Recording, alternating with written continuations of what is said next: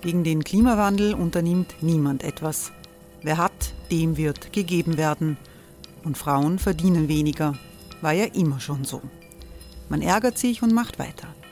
Was aber, wenn nicht? Wir haben eine Idee. Die Falter Arena macht die Bühne frei für Menschen und Projekte, die das Land verändern. Mein Name ist Eva Konzett. Ich leite das Politikressort im Falter. Und am Sonntag, den 26. Mai, veranstalten wir im Wiener Stadtsaal die nächste Falter Arena. Mit dabei unter anderem der ehemalige Politiker und Neosänger Matthias Strolz, Theresa Imre von Markter, Sonja Jöchtel von Love Politics oder Kari Ochsner von Ochsner Wärmepumpen. Machen statt jammern. Wir schauen uns an, wie das funktionieren kann. Kommen auch Sie vorbei. Alle Informationen und Tickets finden Sie unter falter.at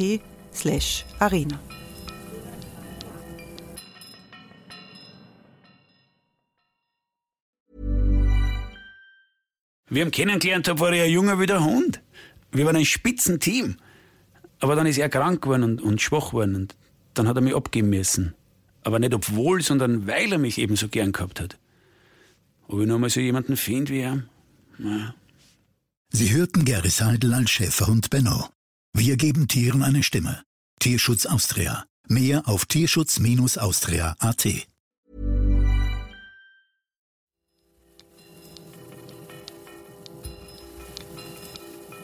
Beef Tata aus dem Hotel Intercontinental. Der Falter WM-Podcast mit Josef Riedl und Alfred Tata. Herzlich willkommen zur sechsten und vorletzten Ausgabe unseres Falter WM-Podcast aus dem Hotel Intercontinental. In der Startaufstellung wie immer Stammspieler Fredel Tata. Schön, dass du da bist. Hallo, grüß euch. In der Abwehr bieten wir diesmal Michael Madl auf, äh, Innenverteidiger bei der Wiener Austria und als ehemaliger Legionär bei Fulham ein Kenner des englischen Fußballs. Hallo. Guten Morgen. Geleitet wird das Spiel von Thomas Laschober. Er hat als Assistent an der Linie und als Schiedsrichter jahrelange UEFA Cup, Bundesliga und Regionalliga Erfahrung. Danke fürs Kommen. Auch guten Morgen. Wir haben zwei großartige Halbfinalspiele gesehen, oder Fredel? Großartig ist jetzt übertrieben, weil ich glaube, dass insgesamt bei dieser Weltmeisterschaft noch kein einziger richtiger Klassiker dabei war, also von dem man noch in 15, 20 Jahren reden wird. Das hat es in der WM-Geschichte immer gegeben bei einem Turnier. Diesmal waren es eher Spiele, die durch die Spannung gelebt haben, aber nicht so sehr durch das, was auf dem Rasen dann letztlich passiert ist, also substanziell. Also es waren gute Spiele, aber keine Klassiker. Und im Finale jetzt Frankreich gegen Kroatien das hätte natürlich niemand geahnt, dass das am Ende den Weltmeistertitel entscheiden wird, dieses Finale. Wie ist das eigentlich für den Schiedsrichter? Fiebert man mit bei so Partien oder hat man da so einen rein analytischen Blick auf Foul oder Freistoß? Meistens hat man einen Blick auf die Schiedsrichterleistung und auf den Eindruck, dass man hofft, dass der Schiedsrichter keine Fehler macht oder nicht im Mittelpunkt stehen wird. Weil das meistens auch noch eine Auswirkung aufs Privatleben hat, weil man immer wieder darauf angesprochen wird. Das ist beim Schiedsrichter ein Sonderfall, weil die Torleute werden nicht darauf angesprochen, wenn irgendwo ein Fehler passiert. Äh, Spieler werden nicht darauf angesprochen, wenn sie einen Elfmeter nicht reinbringen, aber ein Schiedsrichter wird immer darauf angesprochen, wenn Schiedsrichterfehlleistungen im Fernsehen zu sehen sind. Da, da fällt mir was ein. Ich habe bei der Vorbereitung für den Podcast äh, recherchiert und bin auf Google in einer kürzesten Suche auf eine Liste mit Handynummern von 30 Schiedsrichtern gekommen. Kriegt man da nicht dauernd blöde Anrufe? Na, Gott sei Dank muss man sagen, das habe ich auch von anderen Schiedsrichtern-Kollegen, die ich kenne und die auch national weiter oben pfeifen, äh, wird das nicht missbraucht, Gott sei Dank. Michael Madl, schlägt dein Herz für den englischen Fußball? Ja, also ein weinendes Auge muss ich sagen, dass die Engländer gestern ausgeschieden sind. Also würde mir schon halt mal gewünscht, dass sie den, den Titel holen. Aber leider ähm, ja, haben sie die Kroaten durchgesetzt, aber ich glaube, aufgrund des, des Spiels gestern war es auch verdient und wieder eine schwere Zeit, ähm, die nächsten vier Jahre für, für meine englischen Jungs. Ja. Äh, ein Knackpunkt, den man gesehen hat, ist, dass die Engländer nach dem Gegentor ähm, offenbar psychisch äh, daran zu nagen hatten, die Kroaten im Gegenteil mentalitätsmäßig aufgedreht haben, Fredel. Nein, das sehe ich nicht so. Ich äh, bin anderer Meinung. Ich glaube, es hat hier kein mentales Problem gegeben auf Seiten der Engländer, sondern sie haben, wie man so schön sagt, nicht mehr im Körperl. Das heißt so viel wie, sie haben im Laufe dieses Turniers eigentlich immer am Limit gespielt und waren nie in der Lage, noch mehr draufzusetzen. Der Grund dafür ist, äh, dass es eine junge, talentierte Mannschaft ist, aber noch keine Mannschaft, die in der, in der letzten ähm, Phase ihres, ihrer Hochblüte steht, sozusagen eine, die top performen kann. Da sind sie noch weit weg davon. Und deshalb haben sie immer eine ordentliche Leistung geboten. Wenn der Berg nicht so hoch war, haben sie es gut geschafft. Aber in dem Moment, wo sie auf eine Mannschaft getroffen sind, die sich von einem, von einem Hügelchen zu einem Berg erhoben haben, wie die Kroaten gestern, weil die waren ja erste Hälfte jenseits von Gut und Böse, da hat Kroatien zulegen können, England allerdings nicht. Und das hat wenig mit, äh, mit psychischen Elementen zu tun, sondern fußballerisch äh, sind die Engländer einfach limitierter als die Kroaten gewesen. Was bei den Engländern aufgefallen ist, ist, die haben ihre Standardsituationen offenbar sehr genau vorbereitet. Hat man immer wieder gesehen, diese Situation, wo sechs Spieler wie in der Schlange von der Supermarktkasse gestanden sind und dann ausgeschwärmt sind. Ist das schwer zu verteidigen, Michael Madl? Ja, ich glaube, ähm, England hat einfach einen überragenden Standardschützen mit dem, mit dem Trippier von Tottenham. Und dann haben sie natürlich auch die Größe ähm, mit den Innenverteidigern, ähm, richtige Wucht, wenn man, wenn man da richtig reingeht, ist gut einstudiert. Und ich weiß, dass die Engländer da sehr, sehr akribisch sind. Ähm, auch wir haben bei Fulham einen eigenen Standardtrainer gehabt, der rein für Standardsituationen, sei es offensiv oder defensiv, zuständig war. Also kann man sich, glaube ich, vorstellen, was das englische Nationalteam dann in, in solche Standardsituationen investiert. Und ich glaube, es hat auch die WM gezeigt, wie viele Spiele durch Standardsituationen entschieden worden sind und wie wichtig ähm, Standardsituationen sind. Es war fast die Hälfte aller Tore, bei England war es noch deutlich mehr. Ähm, wie ist das als Schiedsrichter, ähm, dieses Gewusel äh, beim Eckball, wie behält man da den Überblick? Na, meistens behält man ihn leider nicht, sondern man ist irgendwie auch auf die Körperhaltung und auf die äh, Reaktionen der Spieler angewiesen. Also in den meisten Fällen ist es so, dass das auch akzeptiert wird, wenn der Ball nicht in der Nähe ist und das Halten dort stattfindet, dass es nicht gepfiffen wird, sondern erst wenn der Ball und der Spieler, der gehalten wird, einen Zusammenhang haben, einen räumlichen Zusammenhang haben, dann ist das für alle klar, dass gepfiffen wird. Das Halten ist eine Unsitte, die, die immer mehr wird jedes Jahr, kommt mir vor. Weil Michael Madl äh, Tottenham angesprochen hat, in England gibt es einen Schiedsrichter namens Mike Dean, der jubelt manchmal bei Toren von Tottenham. Das ist schon ungewöhnlich, oder? Ja, wir zeigen halt meistens unsere innere Freude, wenn nach einem Vorteil oder nach einer Situation, wo man Schiedsrichter weiterspielen hat lassen oder was gut erkannt hat, freut man sich innerlich auch, aber nach außen ist das eher nicht Wenn es dann ein Tor wird. Ja, oder wenn ja, wenn es dann nicht Strafstoß führt oder zu einem Tor führt oder zu einem Erfolg führt, freut man sich mehr innerlich, weil das eben von unseren Beobachtern unterdrückt wird. Also wenn man solche Reaktionen in Österreich zeigen würde, würde man schlechte Kritiken als Schiedsrichter in den Berichten haben.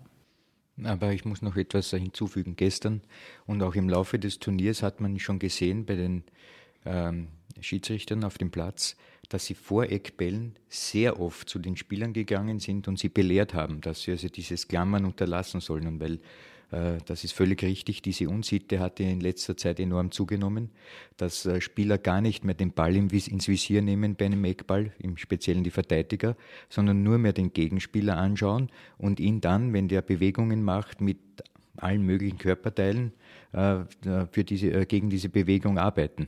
Und jetzt, ich glaube, die FIFA hat hier ganz genau hingesehen und hat auch die Schiedsrichter in diese Richtung instruiert, dass man diese Unsitte unterlässt und äh, auch sanktioniert.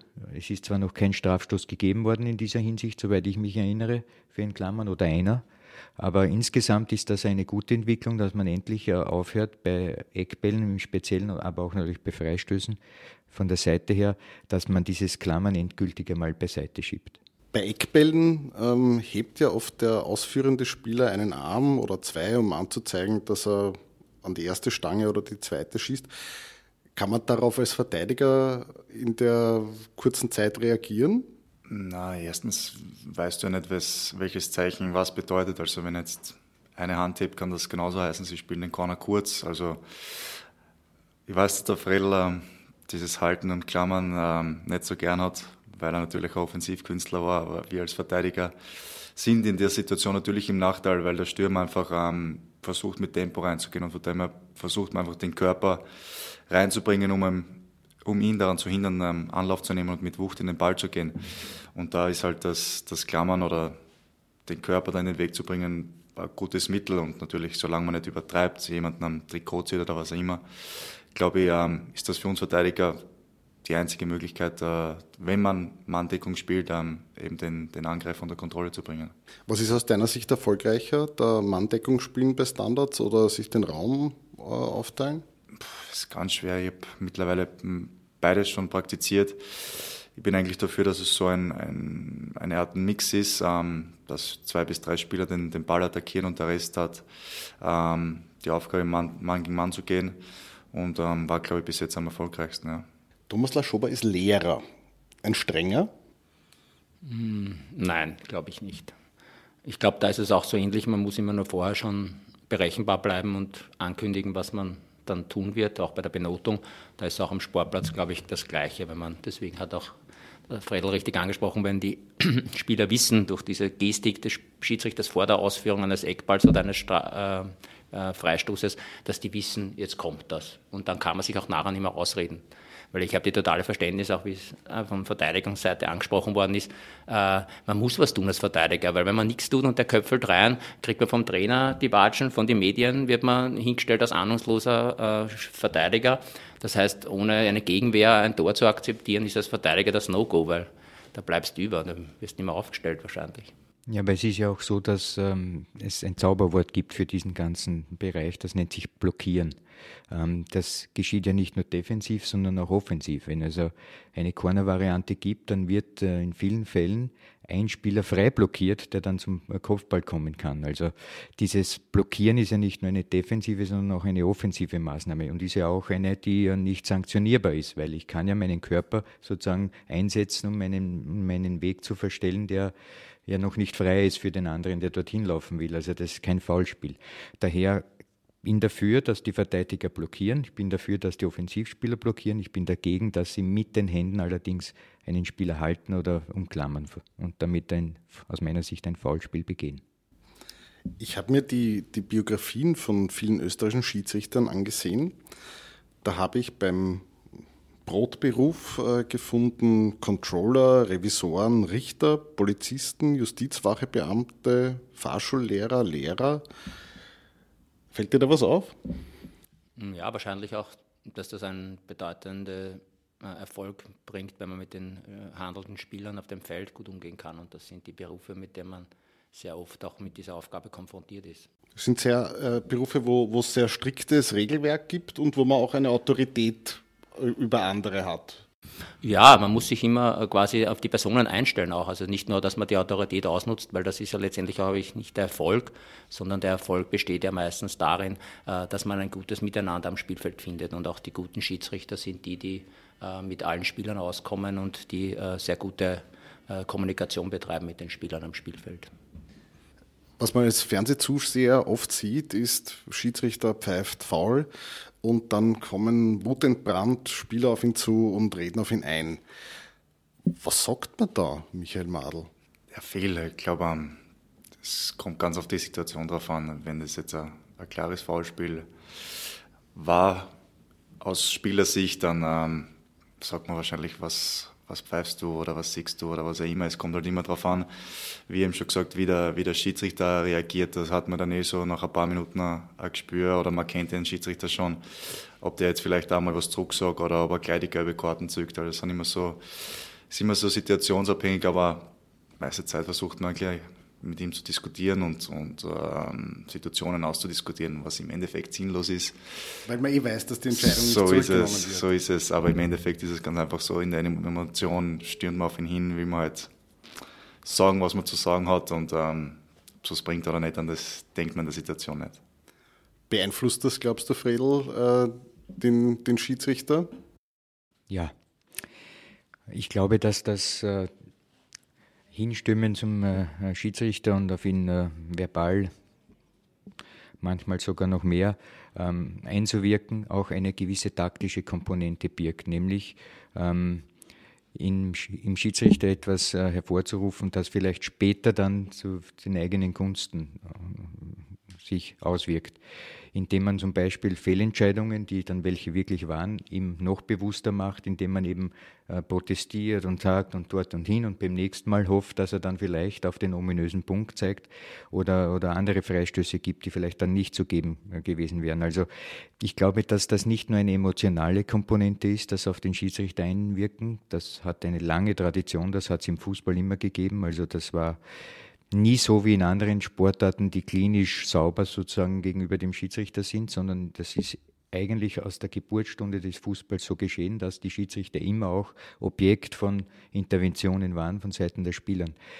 Aber, und in, das glaube ich auch, dass eben nicht nur emotional über den Frust einer Fehlentscheidung, sondern auch eine gewisse ähm, taktische Komponente dahinter steckt, um eben den Schiedsrichter für spätere Entscheidungen schon für seine Gunsten zu beeinflussen. Kann man das äh, ganz verhindern, dass sich das so in einem niederschlägt? Ich glaube, da fängt es im Nachwuchs an. Das sieht man schon bei BNZ-Spielen, also das ist diese Bundesnachwuchsmeisterschaft, wo die angehenden neuen Fußballer Generation ausgebildet wird und auch da kommen die Emotionen schon sofort heraus. Also ich glaube nicht, dass das unbedingt gar nicht trainiert werden muss oder der Trainer das großartig im Vorfeld äh, besprechen muss, sondern die Emotionen dürfen dort schon ausgelebt werden bei den 14-, 15-, 16-Jährigen. Und das kriegt man, glaube ich, mental nicht mehr raus. Das ist so wie bei den Autofahrern. Wenn man sich das angewöhnt, alles zu kritisieren und, und emotional zu sein, beim, ist es auch am Spielfeld. Das kommt einfach aus einem raus und die denken, glaube ich, nicht nach, dass in Viertelstunden später der Schiedsrichter pro äh, einem entscheiden wird, sondern das ist einfach so eine Emotion, die darf ausgelebt werden und dann wird sie auch ausgelebt. Bei der WM gab es Schiedsrichter aus äh, vielen Ländern, die jetzt nicht bekannt sind für ihren hochstehenden Fußball. Sambia, Gambia, Usbekistan, Saudi-Arabien. Ist das was Politisches oder ist eigentlich wurscht, wo man Schiedsrichter ist und die sind alle gleich gut? Naja, es gibt diese, äh, quasi wie die UEFA auch natürlich äh, für Europa von Bedeutung ist, auch für die anderen Länder, Afrika, Asien, Amerika, und die sehen ihren Fußball nicht so äh, im Hinterfeld, sondern die sagen auch, sie sind wichtig, sie sind gut und sie vergleichen sich mit den anderen äh, Kontinenten und deswegen will jeder Kontinent seine besten Leute dort äh, als Schiedsrichter eingesetzt haben. Man hat ja jetzt auch keinen Leistungsunterschied gesehen, oder? Hm, ich habe ihn nicht erkannt, aber es liegt an dieser, an dieser Quotenregelung, so wie auch die Fußballmannschaften quotenmäßig da teilnehmen dürfen bei der Weltmeisterschaft, dürfen auch Schiedsrichter, das ist vorher schon ausgemacht, aus Südamerika und Amerika kommen drei oder vier, aus Australien kommt vielleicht nur einer und aus Afrika drei, das ist vorher schon festgelegt und die suchen in ihren Verbänden die Besten aus. Ich möchte dazu noch was sagen. Man muss schon eines bedenken. Diese Weltmeisterschaft ist ein Medien, Spektakel und zwar ersten Ranges. Da gibt es so viele Kameras, die auf dieses äh, Spiel hinblicken und dann jede Szene genau analysieren. Und man muss sich natürlich vorstellen, dass die FIFA, die Schiedsrichterkommission, in jetziger Form ist das der Herr Colina, glaube ich, der dieser Kommission vorsteht, höchstes Interesse daran hat, dass die Schiedsrichter nicht im Mittelpunkt stehen, äh, sondern eben das Spiel im Mittelpunkt steht. Das heißt, die Entscheidungen des Schiedsrichters nicht allzu viele Irritationen hervorrufen. Das heißt, er muss, Colina nämlich, schon im Vorfeld lange bevor eine Weltmeisterschaft beginnt, beginnen zu selektionieren in den einzelnen Verbänden, weil klar ist, dass jeder Verband, ob südamerikanischer und so weiter und so fort, eine Quote mitbringen darf an Schiedsrichtern auch zu diesem Turnier. Das heißt, sie werden ganz genau in allen diesen Ländern schon schauen und eine Vorabselektion machen, wer käme überhaupt in Frage dann gibt es eine, eine riesige Anzahl von Fortbildungskursen und, und Sichtungskursen. Das heißt, das ist nicht Zufall, dass dort diese Schiedsrichter, die jetzt am Ruder sind in, bei der Weltmeisterschaft, sozusagen, ich suche eine Telefonnummer und rufe ihn an, ob er Zeit hat, sondern die werden professionellst ausgewählt für, diese, für dieses Turnier. Ist ja auch klar, weil auch Colina hat Interesse, dass er dann hochdekoriert sozusagen dafür gesorgt hat, dass eine reibungsfreie Weltmeisterschaft abgespult wird. Daher das alles, was wir hier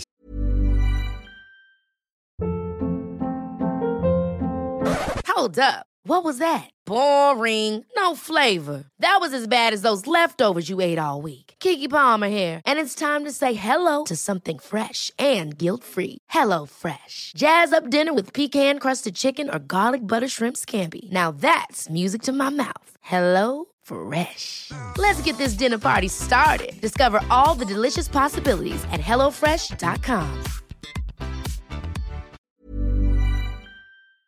10 ist höchst professionell und die Leute, die aus von den anderen Verbänden kommen, sind wirklich um keinen Deutsch schlechter als die vielgepriesenen europäischen oder südamerikanischen Referees. Ähm, reden wir nochmal über den zweiten Finalisten Frankreich.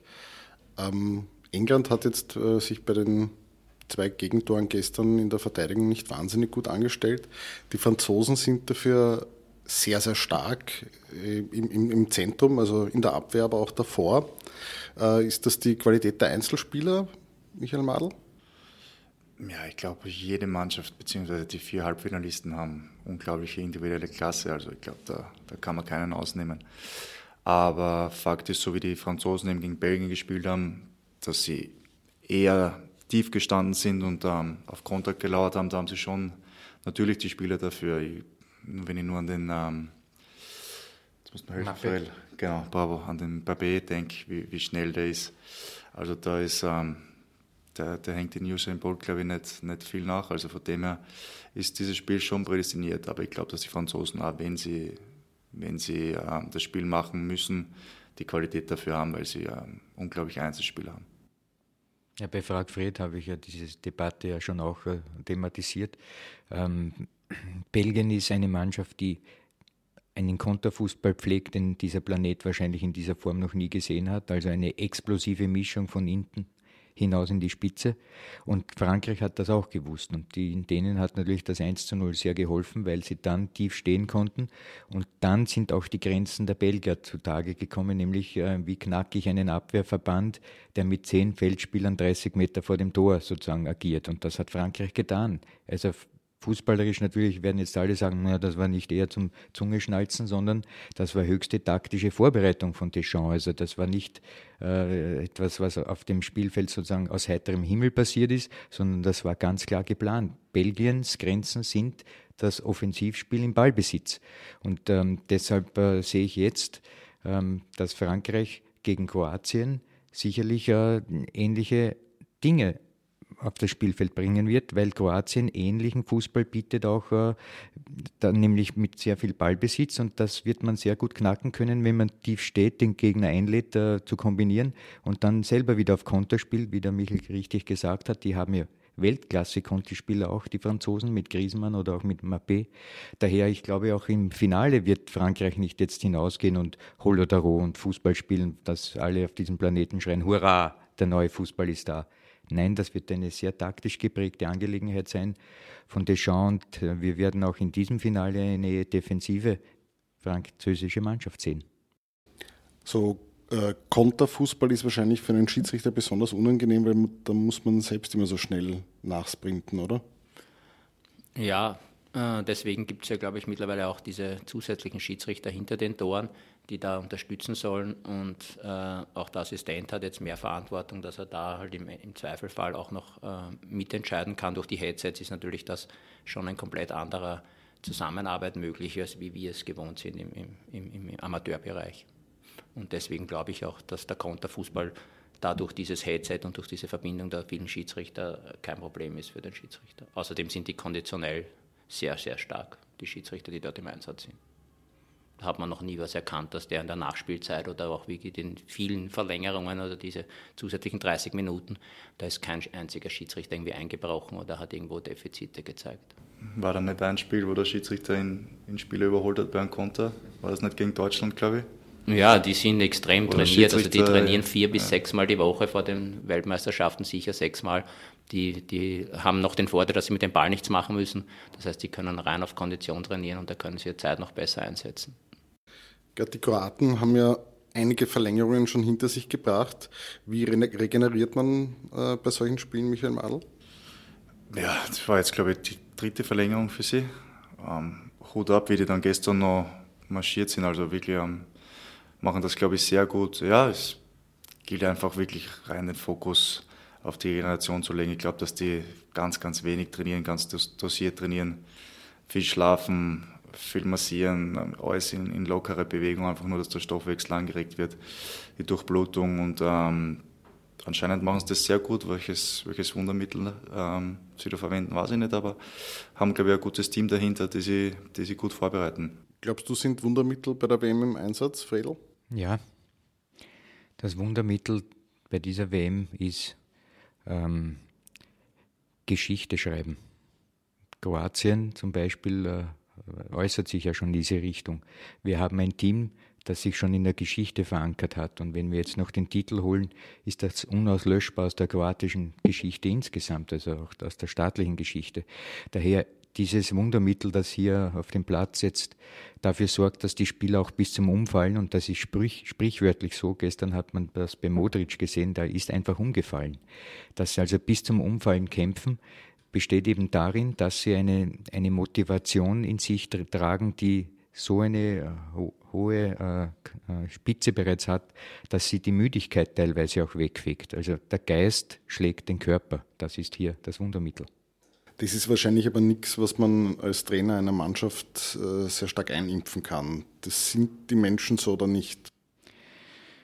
Nein, der Trainer ist sowieso in solchen Spielen auch teilweise nur mehr Passagier. Also in vielen Fällen kannst du auch gar nicht mehr eingreifen, ist ja auch nicht nötig, weil auf diesem Spielfeld stehen im Prinzip 22 Millionäre, deren Arbeit es ist, so zu performen. Der Trainer hat im Großen und Ganzen Einflussmöglichkeiten dann in der Halbzeitansprache, wo er vielleicht der Dinge noch einmal korrigiert, auch mit mit äh, Ansagen und später vielleicht mit Auswechslungen, aber dann im Fluss des Spiels, dann kannst du als Trainer nur draußen winken, aber es ist sowieso nur für die Fernsehkameras, weil kein Spieler nimmt dich wahr. Stimmt das, Michael? Ja, großteils muss ich Fred recht geben, ja. Also wenn, wenn du hörst natürlich alles, was dein aktueller Trainer sagt und setzt das auch um, aber... In der Kabine. Am Feld ist es einfach schwer, wie der Fred sagt, wenn da, keine Ahnung, so wie jetzt in Russland 60, 70.000 Leute sind, kann der noch so ein lautes Organ haben, ich glaube, du, du wirst ja nicht hören. Also wenn du nicht wirklich zu ihm an die Outlinie gehst und er dir ähm, ins Ohr nuschelt, dann ähm, wirst du ihn nicht hören. Also von dem her stimmt das, was der Frell sagt. Ja, was, er, was er sagt, deutet draußen, wirst du nicht mitkriegen. Es ist ja auch so, die Spieler sind ja auf dem Platz so fokussiert auf das Spiel. Die brauchen jetzt nicht zum Trainer schauen und irgendeine Handbewegung interpretieren. Das ist ja, das ist ja völlig weltfremd. Die Spieler sind auf dem Spielfeld allein. Und die Ausnahme ist eben, wenn, wie richtig gesagt, bei einer Unterbrechung ein Spieler hergeholt wird, schnell eine taktische Anweisung bekommt, dann ist das unmittelbar. Aber im Fluss drinnen, na, wirf dich einmal in die Donau, tauche mal und ich schreie dann von draußen, Josef, na hörst du mich? Höchstwahrscheinlich nicht. Na eben. Ähm, was mich besonders fasziniert beim Schiedsrichterwesen ist, wie zur Hölle man abseits so genau erkennen kann. Also wir sehen ja oft da diese Zeitlupen und ich finde das faszinierend, da sieht man den Millimeter vorne und Schiedsrichter sind da in gefühlt über 90 Prozent der Fälle richtig. Wie, wie schafft man das? Ja, das sind schon Spezialisten auf der Linie, die das über mindestens mehr als zehn Jahre trainieren. Äh, und je mehr man in dieser Situation gefordert ist, desto eher hat man sich diese Technik angewohnt, nicht auf den Ball zu sehen, sondern nur die Ausholbewegung des äh, Schützen zu beobachten und dann das Timing zu haben, äh, auf die Situation der Abseitlinie zu blicken. Das war auch meine Taktik, die 10, 12 Jahre und ich habe, glaube ich, leider nur ein oder zwei gemacht in den zwölf Jahren, die mir dann nachgewiesen worden sind im Fernsehen. Aber sonst muss man nur die Ausholbewegung sehen und dann sich darauf verlassen, dass der Schütze den Ball berühren wird.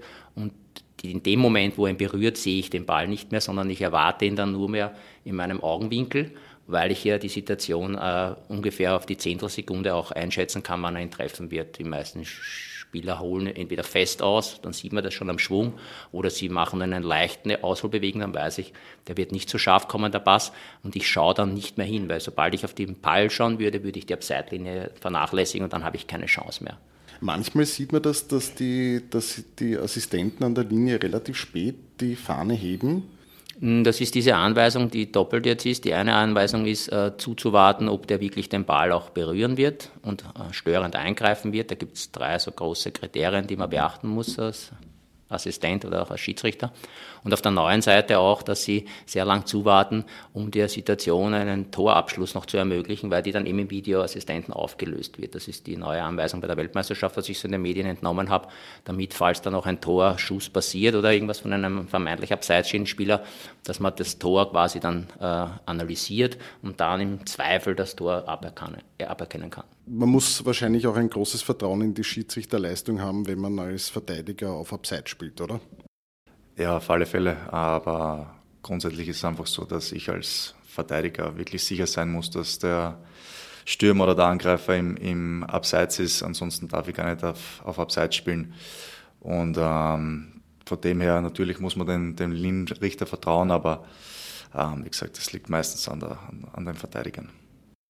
Eine Diskussion äh, hat es ja gegeben bei einem Torjubel, ähm, wo dann irgendwie durch die Medien gegeistert ist, ein Spieler ist als einziger auf dem Feld geblieben, während alle anderen außerhalb des Spielfelds gejubelt haben, weil das sonst irgendwelche Konsequenzen gehabt hätte? Oder ist das ein Märchen?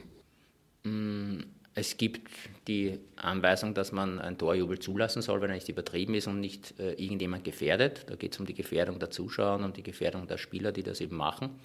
Äh, sonst gibt es keine Regelung. Also grundsätzlich muss quasi die Mannschaft nicht irgendwie Spieler, Restspieler am Spielfeld belassen. Sie dürfen jubeln, müssen dann halt zeitgerecht wieder zurückkommen in ihre eigene Hälfte, um das Spiel fortzusetzen. Und da muss der Schiedsrichter darauf achten. Aber ich, mir ist keine Regel bekannt, dass jetzt ein oder zwei Spieler reservemäßig oder sicherheitshalber am Spielfeld bleiben müssen. Ähm, aber ich glaube, es ist wichtig, dass man das in solchen Ausnahmesituationen auch zulässt, den Jubel, wenn er nicht äh, gesundheitsgefährdend für irgendwen wird. Ist die Sanktionierung von übertriebenem Torjubel nicht so eine der wirklich blöden Regeln im Fußball? Ja, meiner Meinung nach schon. Also, wenn jetzt ähm, einen schönen Oberkörper hat und er glaubt, er muss nach dem Tor den zeigen, dann soll er das machen. Solange jetzt nicht das Spiel für zehn Minuten unterbrochen ist und er Ehrenrunde dreht mit seinem Oberkörper, ähm, glaube ich, sollte das okay sein. Natürlich, sobald es dann in die Zuschauermenge geht und irgendwer wird gefährdet, natürlich ist das, dann zu viel. Aber ansonsten denke ich, ähm, ist das eine, eine unnötige Sanktion. Naja, was äh, den übertriebenen Jubel betrifft, ähm, haben wir ja eine Unterkategorie. Das ist der Jubel mit Botschaften politischer oder religiöser Natur. Ähm, es hat ja früher, wenn wir uns erinnern, äh, die Situation gegeben, dass speziell brasilianische Spieler waren das, äh, das Leibchen ausgezogen haben und dann ist da gestanden, Jesus liebt dich. Das ist äh, mittlerweile ja abgeschafft worden von der FIFA. Man darf also keine religiösen Botschaften und natürlich auch keine politischen signalisieren. Allerdings äh, hat man bei dieser WM gesehen, dass es dann doch Menschen gibt, die diesen Unsinn nicht bleiben lassen können. Stichwort die Schweizer mit ihrem albanischen Doppeladler, die leider hier für starke Irritationen gesorgt haben. Also der übertriebene Jubel hat auch eine Seitenkategorie, aber die FIFA, glaube ich, ähm, hat ein Auge darauf geworfen, diese Botschaften mit diesen Inhalten zu beseitigen. Die anderen äh, Jubeln, äh, Jubelszenen mit äh, überbordender Freude und so weiter, ich glaube, das wäre sinnlos, das einzudämmen.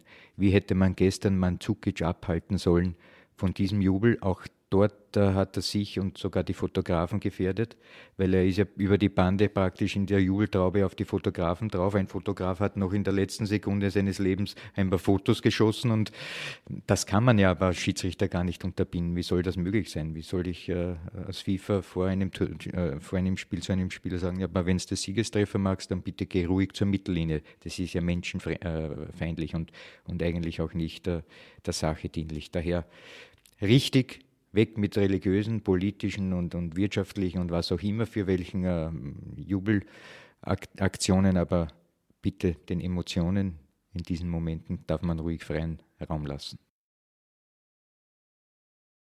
Ja, vielleicht kommt das eh wieder, weil diese äh, Oberkörper, äh, quasi Kopf, äh, das Leibchen über den Kopf ziehen, war ja dann diese Credo. Das heißt, sobald ich es nur bis zur Schulter ziehe, ist es okay. Ziehe ich es über den Kopf drüber, ist es nicht mehr okay. Das ist ja eh bisschen eine Augenauswischerei. Vielleicht kommt das wieder, dass man sich das Leibchen komplett ausziehen darf, ohne gelbe Karte und dafür, dass man generell 30 Sekunden pro Tor einrechnet als Nachspielzeit. Vielleicht kommt da mal diese Weisung, weil man gibt ja für einen Tausch 30 Sekunden. Man könnte auch sagen, jeder Torerfolg, wenn es 4-3 äh, geht, dann spielen wir halt drei, vier Minuten länger. Also wenn man jetzt weiß, für jeden Torerfolg 30 Sekunden Nachspielzeit, dann können die auch 30 Sekunden jubeln. Wobei es dauert eh länger. Also meistens dauert es ja bis zu über einer Minute, wenn so ein übertriebener Torjubel stattfindet, bis der Anstoß wieder erfolgt von dem Zeitpunkt, wo der Ball im Tor ist. Das ist eine Minute locker drinnen. Das Aber war gestern, gestern sicher auch so. Voll, vollkommen richtig. Und da wird sich wahrscheinlich gleich die nächste Debatte daran anknüpfen, ist die Frage nach der Nettospielzeit. Ob es zweckdienlich wäre, sozusagen alle diese Unterbrüche ähm, auszuschalten und die Zeit anzuhalten und erst dann wieder, wenn der Ball im Spiel ist, äh, die Zeit laufen zu lassen. Ich glaube, das ist kein probates Mittel im Fußball. Ich denke, es ist eher so richtig, wie du eben gesagt hast, dass man vielleicht noch zusätzlich äh, Zeitpuffer einbaut für diese Verzögerungen, aber keinesfalls eine Nettospielzeit einführen sollte. Also das wäre dann, das wäre dann wirklich der Fluss des Fußballs völlig äh, unterbrochen. Ja, ich glaube, man müsste einfach äh, für jede äh, Verletzung, wo wirklich äh, Behandlung im Spielfeld ist, gleich einmal eine Minute fix aufschlagen. Das dauert auch so lange und das, das gleicht sich eher aus über das Spiel. Und jeder Torjubel und jeder äh, Austausch, dann kommt man halt auf sieben, acht, neun Minuten Nachspielzeit. Ist jetzt sehr selten gewesen in dieser Länge, aber das wäre halt dann der Standard, so bis zu zehn Minuten nachzuspielen. Die Fritz Stuchlik Nachspielzeitregelung. Ja, also bekommt er noch einen Das war eben eine, Beso eine Besonderheit, dass eben in Österreich ganz wenige Schiedsrichter so lange Nachspielzeiten haben. Also eins ist, glaube ich, fix. Irgendwer wird am Sonntag einen wirklich übertriebenen Torjubel hinlegen. Ähm, ich weiß, du machst das wahnsinnig ungern, aber tipp doch das Ergebnis, Fredel. Nachdem ich, egal was ich tippe, sowieso falsch liege, tippe ich 3-3. Und dann 11 schießen, 14-13. Für wen? Das muss ich dann noch selber, diese berühmte, diesen Schilling oder was wird da geworfen eigentlich? Meistens eine Plastikmünze. Eine Plastikmünze mit verschiedenen Farben. Oder ist der Adler und hm, also eine Münze. Gut, ich äh, vor dem Elfmeterschießen werfe ich dann noch eine Münze. Also ich hoffe, es sind dann. Und das verrate ich jetzt nicht. Michael Madl, verrätst du deinen Tipp? Ähm, ich würde sagen, die Franzosen setzen sie durch mit 2 zu 1. Ist der Schiedsrichter vollkommen neutral in dem Fall?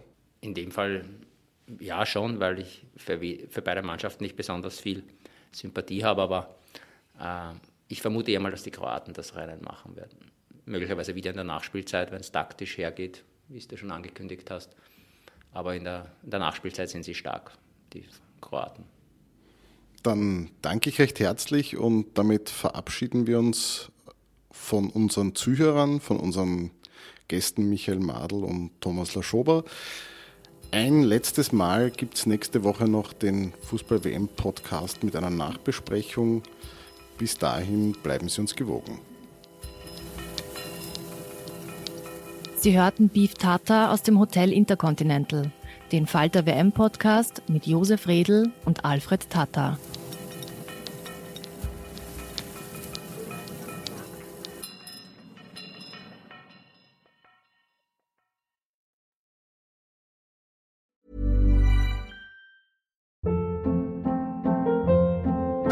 Hold up. What was that? Boring. No flavor. That was as bad as those leftovers you ate all week. Kiki Palmer here, and it's time to say hello to something fresh and guilt-free. Hello Fresh. Jazz up dinner with pecan-crusted chicken or garlic butter shrimp scampi. Now that's music to my mouth. Hello Fresh. Let's get this dinner party started. Discover all the delicious possibilities at hellofresh.com. Imagine the softest sheets you've ever felt. Now imagine them getting even softer over time. That's what you'll feel with Bowl and Branch's organic cotton sheets. In a recent customer survey, 96% replied that Bowl and Branch sheets get softer with every wash. Start getting your best night's sleep in these sheets that get softer and softer for years to come. Try their sheets with a 30-night guarantee. Plus, get 15% off your first order at bowlandbranch.com. Code BUTTERY. Exclusions apply. See site for details.